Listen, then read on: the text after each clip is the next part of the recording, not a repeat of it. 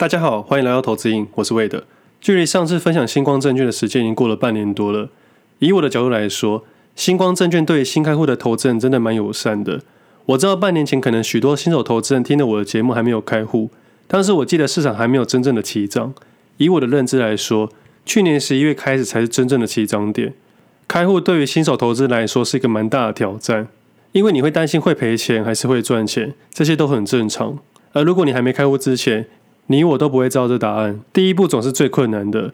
我应该算是比刚出社会的许多年轻人还要了解投资跟交易。对我来说，当年开户也是会紧张的。我甚至在当时还把开户书的每一条细节看完。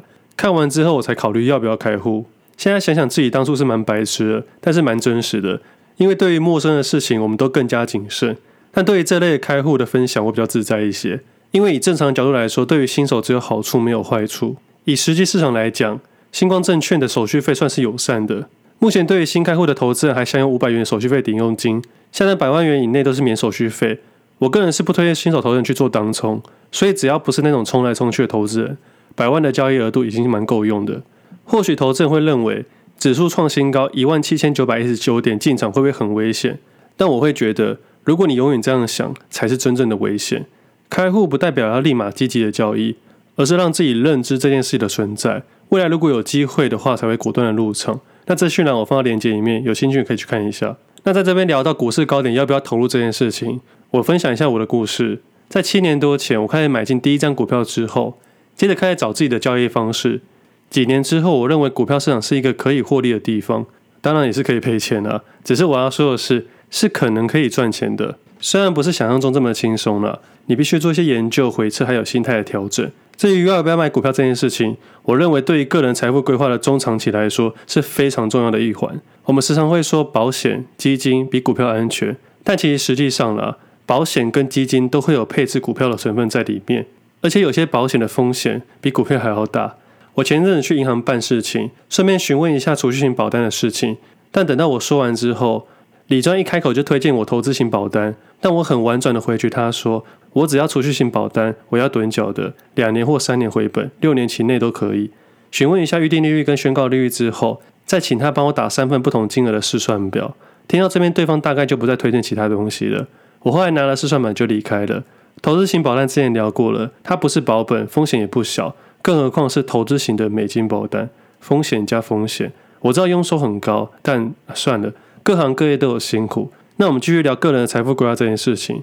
当时我离职之后，身边会有不少朋友询问我财务规划的事情。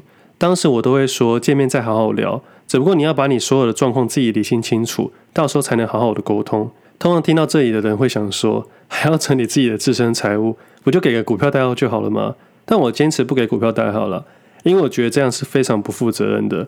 如果我不知道你的状况，我给你推荐股票，根本就是害人的，这样应该会下地狱了。好啦，这开玩笑，我只是不想造成彼此的麻烦。因为我不知道你的状况，不知道你能买多少，不知道你的风险承担有多大。但基于朋友的立场，我必须好好的跟你沟通。那理清的状况也很麻烦了，除了资产配置开始理清，还要理清每个月现金流入、现金流出，在中长期的规划等等，以及本身的预期报酬率和对于交易市场的认知与期待。理清之后，才开始分享股票持有的比例。接着跟他说，你花点时间找你喜欢的股票，做一些研究，我们再来讨论。你可以从你喜欢的方向切入，比如说你看好苹果的发展，可以朝它的供应链向下延伸。当然，你也可以看好五 G、金融股、塑化股、电机、船产都可以。我可以帮你大概看一下当时的价格与方向偏向哪里，哪里的几率比较大一些些，再依照你的状况、预期的比重去投入计划。大概每次讲到这边的时候，对方就开始恍神了。我心里也有一个底了，不过以我的角度。对方既然是朋友，我就愿意花一顿饭的时间跟他好好的沟通。其实事实上啦，我根本不知道哪一只股票一定会涨，一定会跌。这是对于交易市场基本的认知，而那些想听股票代号的，都一定会忽略这件事情。但这时候通常不聊到股票的，都会被认为不专业，因为我一只股票都说不出来。但其实我在股票交易的周转次数，大概可以用上上千遍的存折。最近一些当初问我的一些朋友开始问我说，开户要开哪一家比较好？原来这几年来，他们连开户都还没开。不过幸好，我只浪费一顿饭的时间。如果你问我说要不要开始买股票，我不知道要买什么股票，我也很难一一说明。但你如果问我说要不要开户，我的答案一定是肯定的，因为开户只是投资的第一步，剩下还有很多东西要学，而且新开户还有很多限制，你的额度不会开很高，你不能当冲，你不能融资券，不能买 KY 股，不能做期货，有些也不能买卖权证，不会用圈存，也不能买全额交割股，有很多很多的限制。但这些限制都是对于新手投资人是好的，你必须一关一关去调整。所以有时候会遇到一些业务说要给我很优惠的折扣，问我要不要开户，我多数都是婉拒的，因为我的折扣算是低了。另外还有使用的习惯跟操作的手法，都还要重新去习惯新的软体，有些东西还要重新取得分行的信任。正常来说都不会让新开户的额度调到很高。经理对我没有任何信任，我会有很多事情不方便。光是融券借券的优先权就很难说明了。但是这些都是实际上的问题啦，所以除非是有合作或者备用户头，我都不太会开其他户。但这些对新手投资人通常都是用不到的，所以风险相对较小。至于要不要开始，我相信新手投资人一开始一定不会买很多，资金也不太够。你要想一下哦，你现在可能二十五岁、三十岁以内，这可能是你人生第一张股票，可能三万、五万、十万。这张投入的股票，先不要管它会赚还是会赔。以风险来说，它只是你人生之中非常非常少的资金。即使赔钱都是经验，但至少有个开始。像是游泳一样，你不可能站在岸上看别人游泳就学会游泳吧？即使你把全世界的游泳书籍都看完，你游下去的那一刻，还是要先学会，不是游泳，而是学会怎么溺水。因为股票市场里面的水很深，每个人都在里面抢钱。像是最近啊，股票新造市的制度已经上线了。主要是要拉高符合条件的冷门股的交易量，会被挑选为造市对象的条件有三个：上市柜满一年、日均成交量周转率与波动率较低，以及最近年度财报没有亏损，EPS 大于二且一年有配息。目前被选定大概上市为六十档，上柜为八十档，有九家券商扮演报价及参与者的角色。名单每一年会挑选一次，但如果被列为全额交割股会被剔除。一间券商至少要在名单内选择五间公司造市。每间公司只能被四间券商选择，证交所也会提供这九家券商的手续费折让等奖励措施，希望经由造市制度活络相关股票交易量能。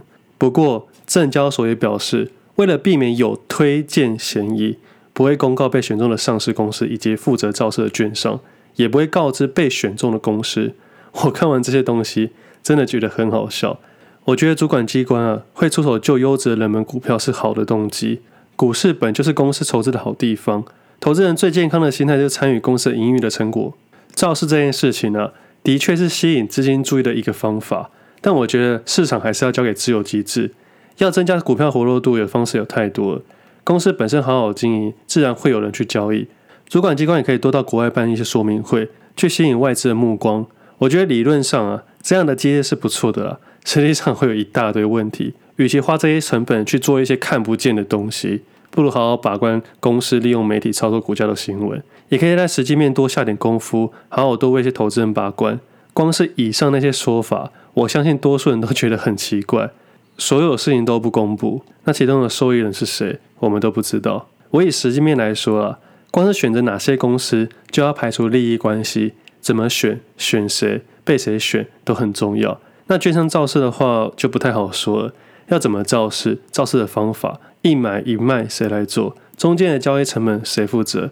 为了让股价推升，制造交易量，后市如果依然没有交易量的话，这些满手的股票券商要怎么卖？这些都是问题。所以这种说法只能跟外行人说而已。对于那些真正有交易的人，只是觉得很好笑而已。我当然不会一昧攻击主管机关的制度，我是保持着中性看法啦。我对造市的理论上有正面的看法。实际上，依照全证券商的造市作为，我还是会认为回到公平自由的金融环境会比较好，少一些干预，少一些问题。金融市场里面让少数人的特许权越大，鬼故事一定越多。而且说真的，要比起造市啦，券商是否有经验，我们也不知道。如果真的要让市场有交易量热度，与其请券商，不如请市场的作手帮忙，应该更专业、更快速。我相信主管机关一定联络得到。只是要如何跟作手谈，就是另外一回事了。要请动他们，诱因要够大才行。毕竟不是慈善机构。突然聊到券商权证造势，像是今天创立的新高，我个人的做法会倾向开始分批退场短期的部位股票跟期货，并开始买入权证的部位去吃那个鱼尾。因为风险考量的关系才会这样做。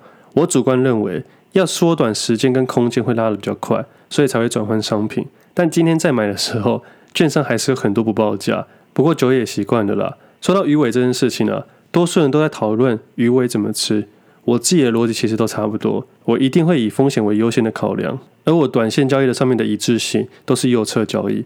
今天台股上了两百零九点，收在一万七千九百一十九点，创了历史新高。我还是要提醒一下，加权指数对多数人都没有意义，因为还原之后早就创新高了，还是要以个股表现为主。但以今天来说，我自己有积极观察加权指数的类股，主要开始注意电子科技类股、塑化类股、钢铁类股。我是说以今天来说。像上礼拜我会注意钢铁跟运动类股，现在资金流动越来越快速了，而以今天表现来说，会不会拉最后一波我不知道，但我知道今天做空的应该会很陡很陡。我知道在一万点、一万两千点、一万五千点、一万七千点，一直到今天都会有人教你如何做空，但我相信这一年来多数做空人都是亏损的。但投资人可以思考一下，从去年三月到今天已经十六个月了，中间大概有四次比较有感的下跌。严格来说，应该只有两次，代表积极做空的人，这五百个日子里面，只有这两次得到舒畅，其他都在焦虑。所以做空难度比较高，不建议使用。我这边指的难度高，不代表我不会做，而是我会做空才这样分享。我不是那种没有去做过或不做不到而去酸别人，连我自己做取舍都尽量不做空了，更何况是跟各位分享。与其选择积极做空，不如把资金转换成现金，都来得舒服。股票市场的习性是缓涨急跌。如果你能把每次急跌的时间都拿来好好的生活，你的生活与投资才会取得平衡。这样听起来好像做多稳赚一样，错了。不要忘记了哦，市场是上涨、整理跟下跌，最难的其实是整理期间。上涨对于多数人来说是比较顺利的，缓跌对于投资人是煎熬的。大跌反而还好，因为大跌的时候你可能会知道要停损，或者停损也不敢贸然去进场接，所以大跌比缓跌还要好。缓跌，你反而不知道怎么去停损。那如果缓跌再急跌呢？我相信更难，因为多数人缓跌不会处理，急跌才会处理。而整理区间可能会乱做一通，搞得身心疲惫。因为多数新手投资人还没学会如何不交易，但这些都是市场的正常表现。说到缓跌或缓涨，就像之前节目分享的，温水只会养更多的青蛙。看这波从五月中的上涨，即使在五月底看清楚从右侧切入。目前的表现，我相信是不错的，而且其实，在六月过后，涨势比较明显。可能当时有计划进场的投资人，现在正在计划如何退场。我们可能会想说，早知道五月十七号当天就入场，现在就赚多少多少，这些都是事后论的。回到当时，五月十七号疫情刚爆发，有多少的分享者说要开始做空，或把疫情看得多坏多严重，不停地分享一些疫情的严重性。现在回头看看，应该算是辛苦的。当然，也会有所谓的只聊多头。我觉得只聊多头绝对比较安全，因为不停损其实是可以的，必须要两个要件：资金够多或时间够多。你可以永远不去停损，但如果没有这两个条件，还是要记得停损。像是我自己在五月初的时候，在 Facebook 上面发了一篇文，当时盘中一开盘，我发现我的状况不对，我把它退场掉了，并第一次在盘中里面发文分享。也因为一个先停损，在五月中之后才可以冷静的判断。就像我时常分享的。现在的损益都是当初的决定。我一直重复说过，现在很多人都喜欢过度在乎别人的库存，这一定会造成你此刻或接下来交易的判断。这是很常见的交易行为。我们都容易犯下过去重复犯的错误，这是一种习惯。但最大的原因是因为我们找不到这些问题。就像我一年前说的，新手不要做空。这篇新闻现在还在网络上面，可以去搜寻一下。可能现在回头看看这句话才会知道它的意思。但已经过了一年之久了。我现在分享说，不要过度在乎别人的库存。可能新手投资人半年之后才会记住这句话。多数人会喜欢给会议的对账单，很少人真的会像我一样在五月初的盘中发文自己停损，真的是很少啦。因为要把自己丑陋真实的一面揭露是一件很傻的事情。只不过对我来说，我又不是第一次停损，这是很自然的事情。跟健身一样，在做重量训练的时候，要注意自己的呼吸。一推一拉的情况下，你会吸气吐气，注意这个频率，注意这个节奏。这跟交易一样，获利就像吸气，亏损就像吐气。不可能有人憋着一口气练完所有的训练，这样身体可能会坏掉。肌肉的成长是破坏、修复、破坏再修复。投资交易就像训练的过程一样，你要接受它，自然就会从容的面对它。不要再相信那些稳赚不赔的，没有这一回事，万中选一都没有。主力、外资、公司都可能在交易市场赔钱，除非钱无限多或者时间无限多。你只要设定一个金额或一个时间，对于任何一位投资人都是可能会赔钱的。而且这样子还不能使用衍生性金融商品。衍生金融商品都有时间压力，它就不能符合无限时间的问题。而且资金这件事情呢、我们每个人心中的大资金都不太一样。可能有人认为一千万很多，有些人认为一千万很小。但其实不管金额多大多小，在交易市场里面都非常渺小。我用一千万的例子分享一下，这一千万可能只要一个小小错误的决定，或者一个情绪化的念头，就可以让你归零。我知道比较少人去接触，也比较少人去想象。我举一个简单的例子，假设你在五月十一号的收盘，在一万六千五百八十三点做期货大台多单，认为这是季线反弹。不管你用什么技术分析还是什么老师，他们都会跟你说，季线会反弹，季线有支撑。如果前面他一百次都看对了，那这一百零一次的时候，你可能会下了大注。假设你有一千万，你下了五十口大台多单，用了将近一千万的保证金，隔天五月十二号下跌。下跌一千四百多点，最后收下跌六百八十点。如果你运气不好，你可能会被期货商断头出场，会负债几百万。那如果运气好的时候没有被断头，账上会损失六百八十万，你必须去补保证金到维持率上面。假设你对自己或者老师很有信心，他也跟你说季线一定会有支撑，一定会站上季线，也要你一定要去补上保证金。你把钱补上，补到七十五 percent。这时候大概要补几百万的保证金，因为你相信这个老师，他前面一百次都对了，这次应该还是会对，也把身上最后的一千万给补上去了。接着五月十三号、五月十四号，市场稍微的下跌，你可能这两天的损失继续扩大，但这个周末你肯定睡不着觉。这个周末账上的亏损已经上千万了。而五月十五号、五月十六号，市场一大堆负面的新闻，一大堆疫情的问题，来到礼拜一的时候，一开盘碰到上次的低点。又要开始排队断头了。这次的市场是缓缓的跌，我相信一定排得到断头的人。最后收在一万五千三百五十三点，依照你的进场点下跌一千两百三十点。如果你一直去补这个保证金，一直相信这个老师，当天的退场，短短一个决定，三个交易日亏损了一千两百五十万上下。不要说不可能，这种事情很常发生，只是新闻不会报而已。那如果这位投资人更倒霉？在五月十七号补掉多单，认为市场要开始转攻了。以技术线图来说，它的确破了半年线，有可能从多转空。你可能主观认为已经到熊市了，你可能做空，将剩下的七百五十万元做空，想要扳回一城，下满了四十口空单，认为只要从一万五千八百多点跌到一万四千点的时候，你就可以连本带利的赚回来了。但好死不死，隔天出现史上最大的涨点，七百九十二点，投资人又要被断头了。如果你没有资金的话，当日停损约六百三十六万，结算之后，你原本两千万的资金，最后剩下一百万上下，短短四个交易日，亏损一千九百万。那如果当时的念头继续熬单，继续补保证金，到现在的空单，不管你有多少钱，你可能损失的是几千万起跳。而且试想一下哦，这才五十口的多单跟空单，而仅仅只是两个念头的举动，以及对一个稳赚不赔的大师的信任。所以在交易市场里面，不管千万还是上亿，在交易市场里面都非常的渺小。这种例子在金融市场层出不穷。所以老话一句，设计自己的投资游戏。最后分享一件事，我这礼拜已经把一致性的交易行为写在 Persuade 里面。其实这段时间花了不少时间去思考，思考要如何让别人听得懂。不管是 Podcast 还是 Persuade，像是这礼拜写了一篇一致性的文章给订阅者。将近一万多个字分享一致性的内容，内容是比较多，但是因为我觉得很重要，在写的过程中，我在想，如果七年前我就可以看到这篇文章，我一定会少走很多冤枉路。这篇整合了资产配置、长期、短期、左侧、右侧的交易逻辑，其实在交易市场有非常多赚钱的方式，但很多方式的逻辑都刚刚好相反，所以才会在这使用上这么困难。但我还是要说，读完文章不代表会获利，只能说可以厘清更多的问题。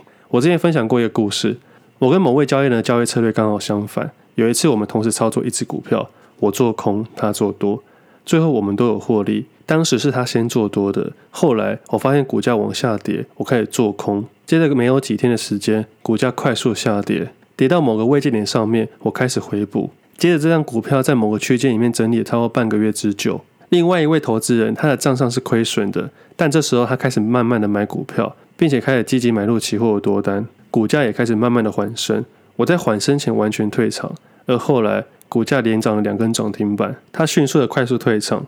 虽然他在下跌前持有部位，但下跌的过程中没有新增部位。直到持稳之后，开始大量买进股票，配合期货商品。结果就是我们两个都有获利，只是价位、数量、时间、空间、工具，我们都不一样。即使是在同一时段交易，即使是不同的方向，都有可能是一样的获利。这就是我们彼此之间的一致性不同。那关于一致性的问题，除了这个例子以外，这礼拜再看看有什么例子，再找时间分享给大家。那除了一致性这件事情，还有一个观念很重要，懂得收手才是高手。不管是做多还是做空都一样。那目前文章写了半年左右，总共写了不少的文字与概念。老实说了，这些东西也不是一时半刻读得完。但这是我把过去甚至半年东西串在一起去分享，会发现我所有的分享核心逻辑大同小异。其实我知道这两年如果用跟单的话，效率比较好。每次看到网络上那些几千万、几亿的获利，好像今年没赚钱都是低能儿一样。但投资人不要忘记了哦。股票市场在大多时候都是零和游戏，有人赚钱就有人赔钱，不管是实质上的还是心理上的。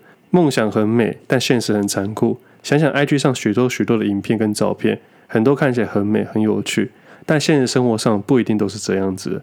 我们都喜欢将自己最好的一面拿出来，但总是缺了那么一点点真实感，这样会让很多人去过度焦虑，好像没有那样的财富、那样的身材就不算是一个人一样。长不够美就不能出门之类的，不要想太多了，要相信自己，独一无二就是所谓的完美。投资交易也是一样的，我们都追求所谓的完美，事实上，独一无二的交易就是完美，也就是我的初衷，设计自己的投资游戏。今天节目先到这里，我们下次见，拜拜。